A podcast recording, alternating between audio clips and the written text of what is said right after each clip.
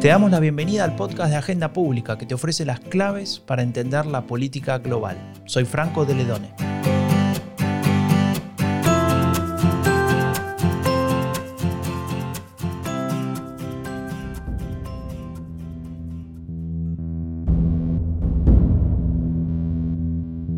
El 30 de diciembre de 2020 se publicaba en Estados Unidos una encuesta con un dato inquietante.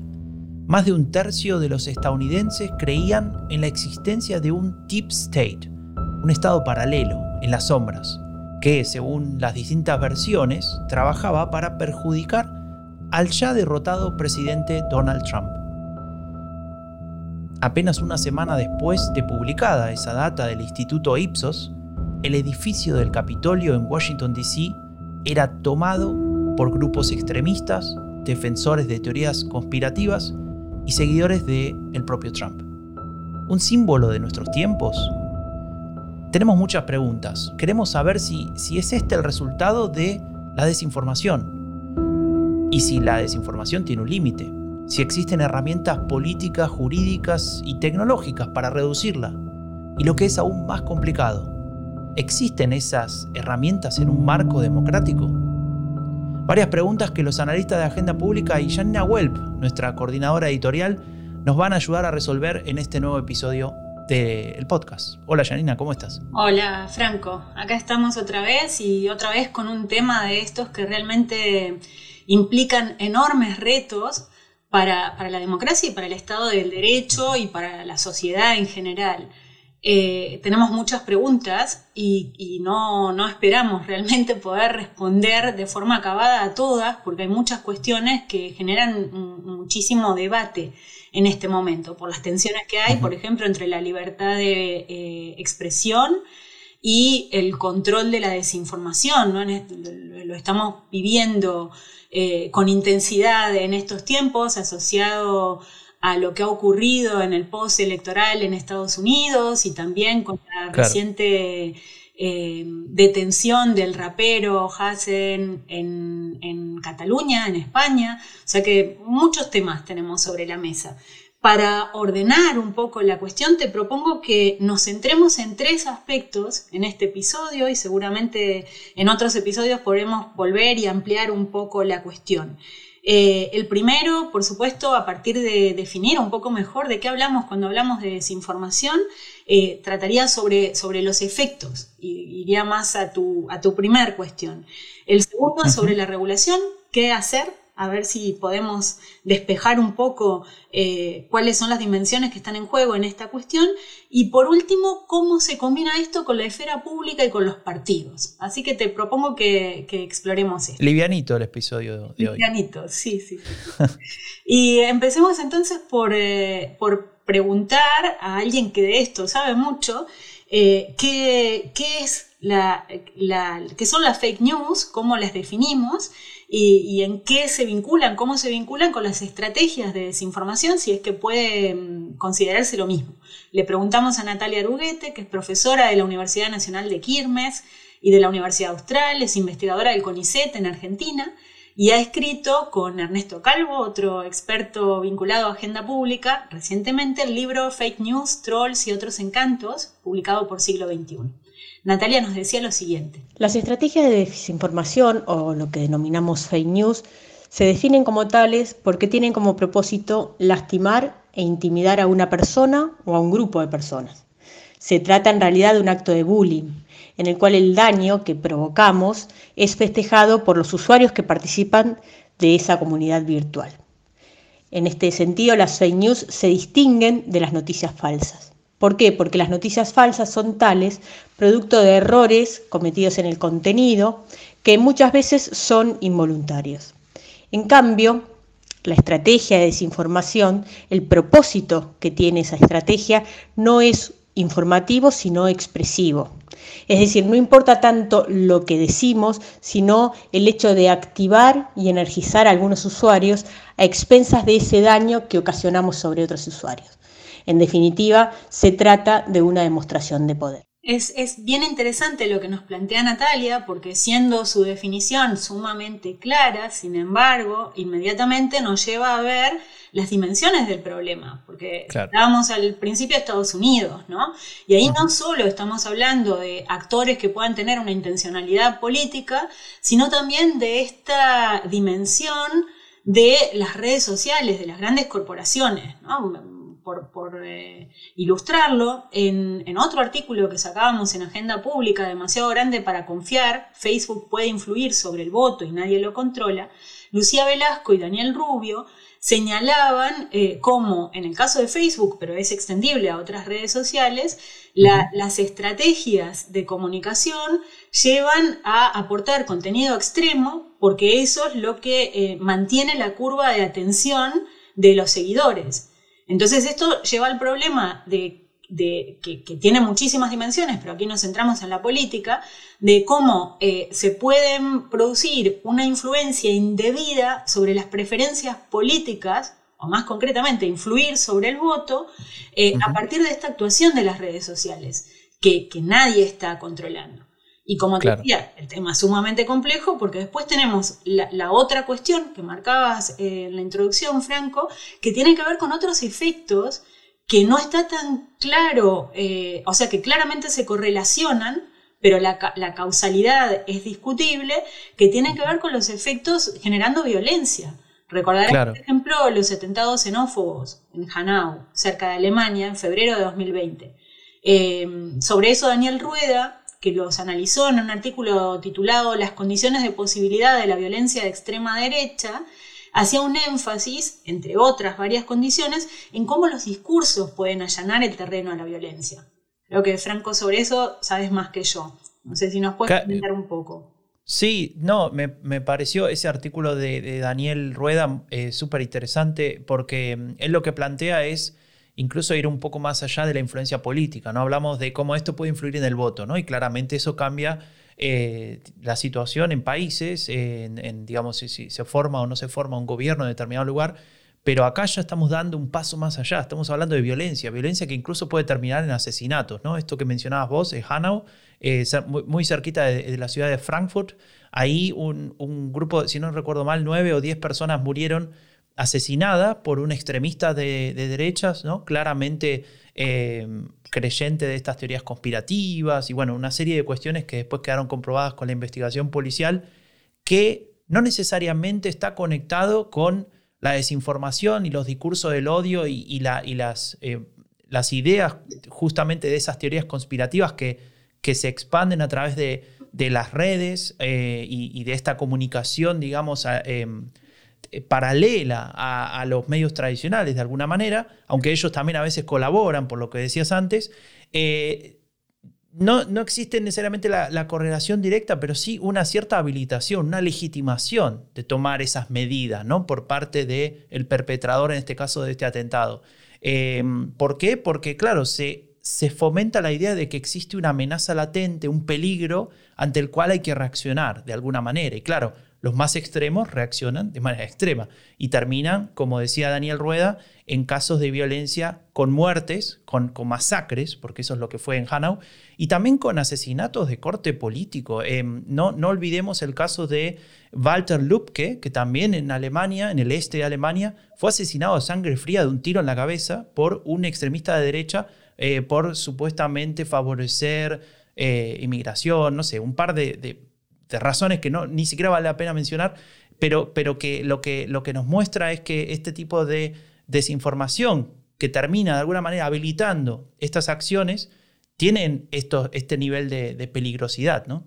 clarísimamente, ¿no? Y otra vez, para poner un poco de, eh, o sea, para, para, separar la paja del trigo, estamos hablando de distintos niveles, ¿no? Este último, claramente, es la naturalización de la violencia, la xenofobia, que tiene un componente de, gravedad y riesgo muchísimo más elevado.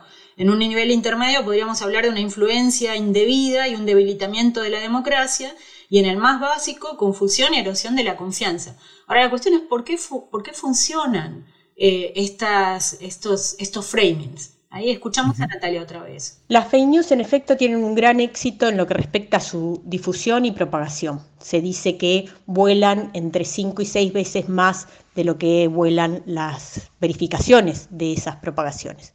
En parte eso ocurre porque no se trata tanto de lo que se dice, sino de activar y energizar a algunos usuarios alrededor de esa estrategia de desinformación que se genera.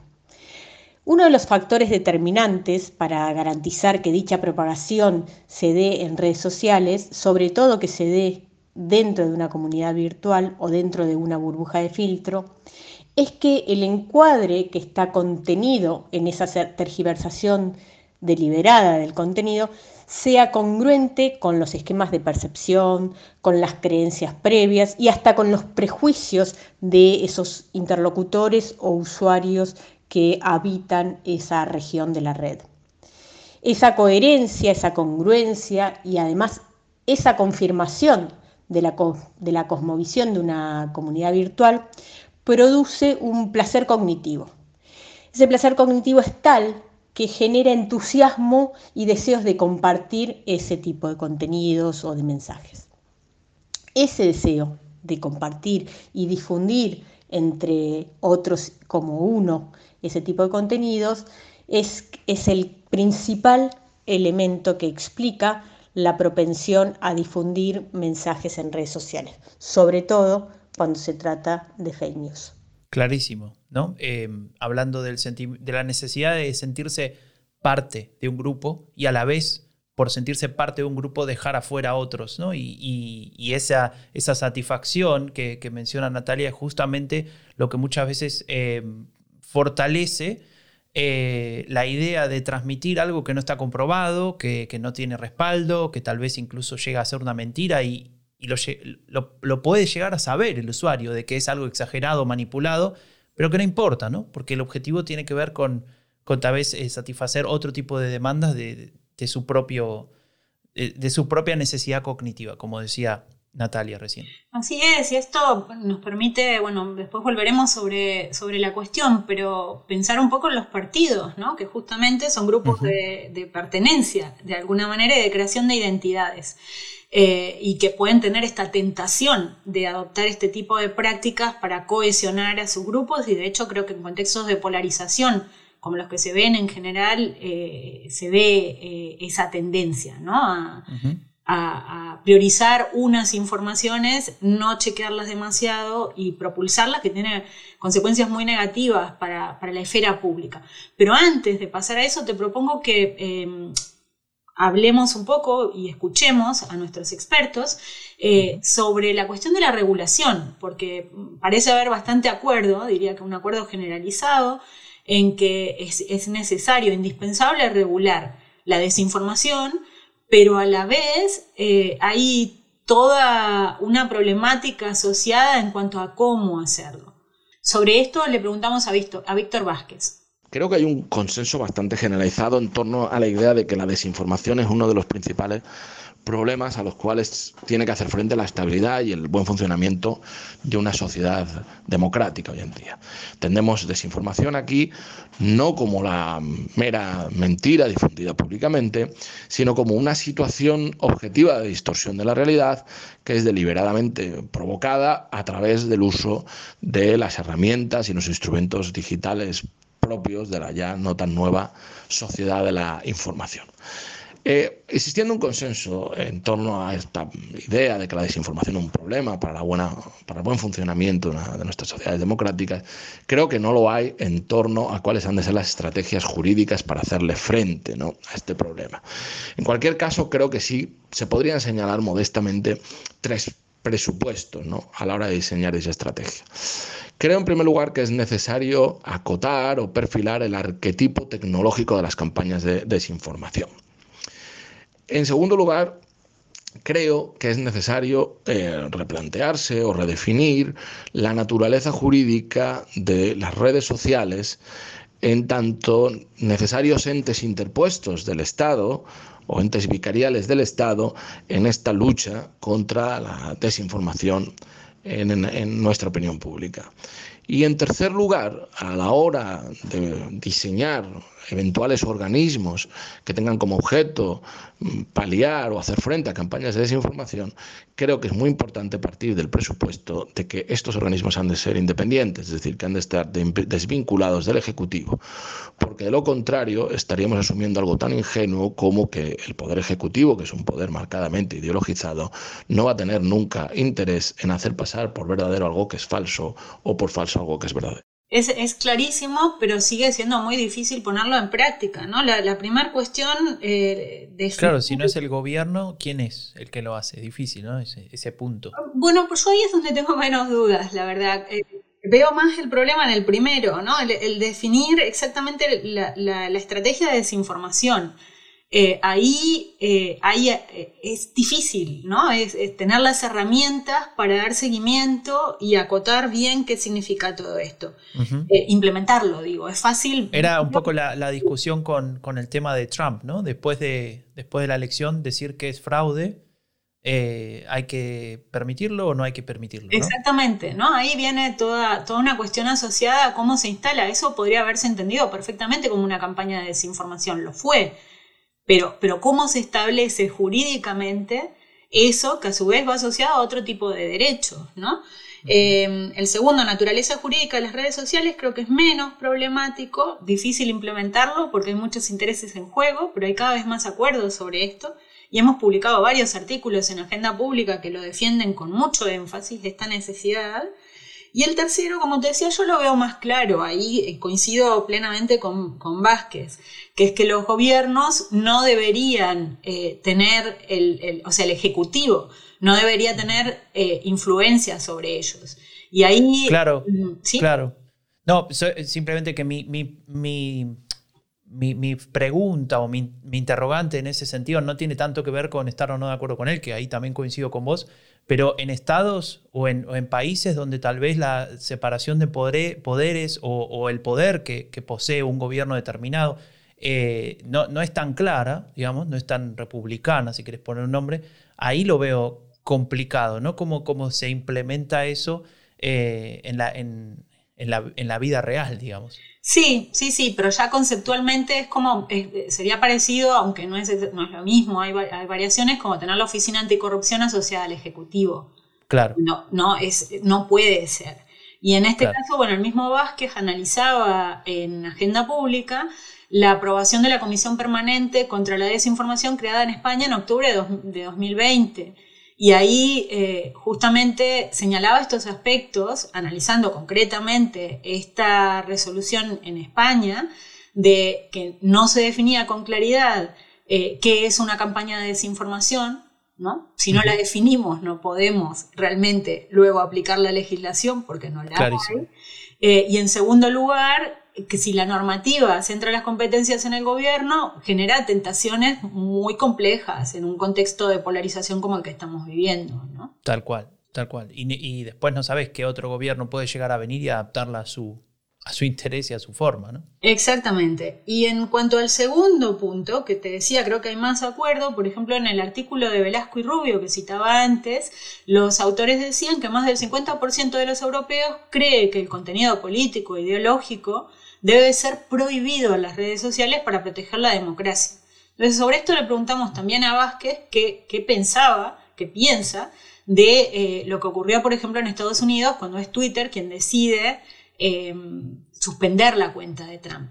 Nos, contestaba lo siguiente. Creo que ya podemos diferenciar de una forma bastante nítida dos aproximaciones cualitativamente eh, diversas desde una perspectiva jurídica. Una sería la norteamericana, en virtud de la cual y sobre la base de la famosa cláusula 230 de la Decency Act, las redes sociales, las empresas de la sociedad de la información serían irresponsables por el contenido que a través de las mismas se comparten y al mismo tiempo dispondrían de absoluta discrecionalidad para excluir discursos de sus canales de comunicación. Bien, la aproximación europea es, como decía, cualitativamente diversa, en mi opinión. En Europa hemos asumido que las redes sociales cumplen una cierta labor de entes interpuestos o una labor vicarial con respecto al Estado para la consecución de determinados objetivos. El caso paradigmático es Google contra España. A Google se le puede exigir directamente que retire determinados contenidos que pueden menoscabar el denominado derecho al olvido, derecho vinculado a la protección de datos, para que nos entendamos. Eh, sobre la base de esto, también podríamos deducir que las redes sociales podrían ser responsables por la exclusión de contenido cuando esta exclusión afecte a, digamos, a principios esenciales del pluralismo, es decir, cuando impidiera la participación política en condiciones de igualdad y cuando sea una exclusión que no se base en razones objetivas y justificadas. ¿no? Ese creo que es el, gran problema al que nos enfrentamos los, los, juristas en Europa, que cuáles son los criterios a través de los cuales se ha de disciplinar esta labor de censura de las redes sociales, ¿no? y hasta qué punto esta labor de censura puede ser objeto de control judicial. Obviamente las redes sociales no están vinculadas a la idea de pluralismo, de libertad de expresión, de la misma manera que lo está el Estado, porque tienen un margen para atender a sus intereses corporativos, para ganar usuarios, audiencias, pero al mismo tiempo creo que no son del todo libres para llevar a cabo esa labor de censura. Bueno, nos queda, nos queda muy claro lo que nos dice Víctor Vázquez, profesor de Derecho Constitucional en la Universidad de Sevilla. Eh, y ahora te propongo, Franco, que pasemos a pensar un poco, a tratar de entender cómo se podrían vincular los partidos y las tendencias en los sistemas de partidos con estas cuestiones, con, estas dinámicas que generan la información, que como decíamos al principio son muchísimo más amplias eh, y tienen infinidad de aristas. Eh, para esto hablamos con Mariano Torcal, que es catedrático de Ciencia Política en la Universidad Pompeu Fabra. y nos contestaba lo siguiente. Como media, no existe una aparente polarización en la opinión pública sobre los grandes temas de debate, ni siquiera sobre el modelo de Estado pero al mismo tiempo observamos una creciente polarización afectiva, es decir, la que gira en torno a la confianza, desconfianza y o aprobaciones o rechazos que nos merecen los miembros de otros grupos, por el mero hecho de su pertenencia a un grupo o identidad similar o distinta a la nuestra, por ejemplo, la identificación con los partidos políticos, sus líderes o sus votantes.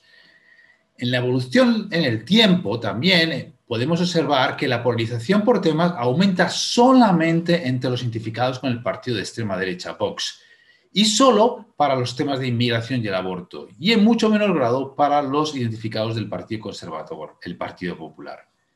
Pero lo más importante y concluyente del estudio es que en una regresión longitudinal de efectos fijos muestra que en realidad detrás de la polarización ideológica se esconde una polarización afectiva partidista, lo que revela que los españoles no es que discrepemos crecientemente sobre los grandes temas que afectan a esta sociedad y que deberían articular la competencia partidista y el debate en la esfera pública, sino que esta polarización cabalga a los lomos del conflicto identitario fomentado del discurso de confrontación de las élites partidistas. Muy, muy fuerte lo que nos dice Torcal. Él habla de España eh, se centra en el caso español con, datos muy concretos, em, pero creo que lo mismo podría aplicar para muchos países de Europa y de América Latina también. ¿no? Sabemos, por ejemplo, los datos de la encuesta de Subani Asociados lo, mencionaban, este crecimiento de la lo que podemos entender, aunque no lo definían así, como un crecimiento de la polarización afectiva también eh, en casos como el argentino. O sea, que, esto es tendencia nos lleva hacia lo que nos decía Natalia al principio, ¿no? A cómo el sentido de pertenencia se asocia con cuestiones afectivas más que ideológicas. Sí, totalmente. Y ahí donde una posición política deja de tener sentido, ¿no? Pasa, pasa a discutirse todo en, en digamos, en, la dimensión de la identidad, de qué sos, de quién sos, y a partir de ahí eh, em, generas e, esa, esa discusión política sin ningún tipo de contenido, ¿no? Y, y, creo que eso es lo que más beneficia a, las posturas actualmente eh, las más extremas, ¿no? De, que estamos analizando de alguna manera y que están íntimamente relacionadas con la desinformación, básicamente la derecha radical y la extrema derecha. Exactamente, y remitiéndonos a lo que decía Natalia, eh, la denuncia de corrupción del adversario político será retuiteada o difundida en hasta cinco o seis veces más que la rectificación, ¿no? la, sanción judicial de que no había caso de corrupción o, o lo que fuera, por dar un ejemplo. Sí, eso si nos quedamos simplemente en ese área, pero puede ir a cuestiones más personales, ¿no? Digamos, y entonces ahí incluso hay, daños mucho más profundos, ¿no? Exactamente. Y, luego tenemos esta otra pata que mencionábamos al principio, con lo que empezábamos el episodio, que refiere a el crecimiento de las posiciones extremas, a la xenofobia, el surgimiento de la extrema derecha en este caso. Eh, y nos gustaría mm, eh, cerrar el episodio con esto, así que le preguntamos también a, a una experta sobre el tema, Eva Anduiza, profesora de ciencia política en la Universidad Autónoma de Barcelona, sobre eh, sus reflexiones dos años después de eh, haberse planteado en agenda pública, en un artículo que sigue teniendo enorme vigencia, si es posible no demonizar al que demoniza, o sea, qué estrategias de comunicación implementar frente a las posiciones extremas. Se preguntaba Luisa también cómo reconocer cuándo son legítimas las demandas de aquellos con quienes estamos en profundísimo desacuerdo. Eh, y nuestra pregunta era o es, eh, ¿qué dice hoy frente a estas mismas cuestiones con Vox en el Parlamento español y que acaba de entrar también con 11 escaños al Parlamento de Cataluña? Yo creo que la idea de que hay que intentar no demonizar al que demoniza sigue vigente yo creo que hay que entender las causas de la demonización, ¿no? Y lo cual no quiere decir, evidentemente, justificarla. Mm, y a mí me parece que detrás de, la presencia de estos partidos, que son, son realmente una, amenaza para los principios básicos de, cualquier democracia, hay tres causas muy importantes que es, eh, es interesante tener en cuenta ¿no? para ver cómo se pueden abordar. La primera para mí es eh, la presencia de una desigualdad creciente. ¿no? Tenemos una sociedad donde hay una parte que vamos dejando atrás y, esto tiene toda suerte de repercusiones y una de ellas es este, este crecimiento de la, de la, derecha extrema. La segunda eh, es eh, el peso que tiene en nuestra manera de funcionar las percepciones de amenazas ¿no? y cómo de amenazante es el entorno en el que, en el que estamos. Cómo engancha el énfasis en lo negativo, el énfasis en el otro, el énfasis en el, en el enemigo, ¿no? todo lo que amenaza lo conocido, todo lo que amenaza la propia identidad, todo esto tiene un peso enorme. Y sobre esta base crecen estos, estos partidos ¿no? y se construyen. Y esto es importante saberlo. Y luego, en tercer lugar, creo que también es muy importante eh, todo el, discurso de la antipolítica eh, que, ha ido creciendo y desarrollándose desde hace muchos años, ya no es, una cosa reciente, ¿no? Esta visión de la política y de los políticos como una cosa nociva, mala, eh, despreciable incluso. yo creo que esto también tiene, tiene estos efectos secundarios muy negativos de alimentar estas, estas fuerzas, ¿no? Entonces, me parece que entender todos estos elementos y, abordar las causas sin que sea nada fácil, porque, porque no son causas fáciles de, resolver, ¿no? ¿no? va a ser fácil que la gente tenga una visión positiva eh, de la política que, que atraiga gente con ganas de, mejorar el mundo, ni es fácil luchar contra la desigualdad, es una lucha permanente contra todas las dinámicas que refuerzan la desigualdad, ni es fácil quitarnos nuestra nuestra eh, tendencia a fijarnos mucho más en lo negativo, mucho más en lo que em, nos amenaza que no en lo propositivo ¿no? y, en, y otros elementos. Eh, por lo tanto, mm, creo que sigue siendo vigente, lo cual no quiere decir que, siga o que sea, eh, que nunca haya sido fácil. No, no es fácil, definitivamente. Creo que Eva Anduiza nos lo decía de forma sumamente clara, poniendo énfasis en los, en los distintos elementos que están sobre la mesa. una creciente desigualdad que además con la crisis se ve potenciada y ampliada, la percepción de amenaza que, que, viven, perciben eh, muchísimos sectores de la sociedad en distintos lugares del mundo y este creciente sentimiento de desprecio hacia lo político cuando lo político o el espacio político es el que puede, el que al final del día eh, tiene potestad y competencia para que se tomen las decisiones que pueden cambiar cosas, ¿no? Entonces, eh, sí, cambiar los framing, Franco, ¿cómo lo hacemos? Cambiar los frames, sí. Eh, primero me parece importante también tener en cuenta que es, eh, coincido con la idea de que demonizar al que demoniza genera, como mecanismos de, de, defensa donde uno ya no escucha más, ¿no? Si yo, por lo que vos pensaste, grito, vos sos un nazi, o por lo que vos votaste, grito, vos sos un fascista, bueno, ya tenemos un problema, porque ahí ya descalifico tu posición, no se puede discutir más, no se puede hablar más.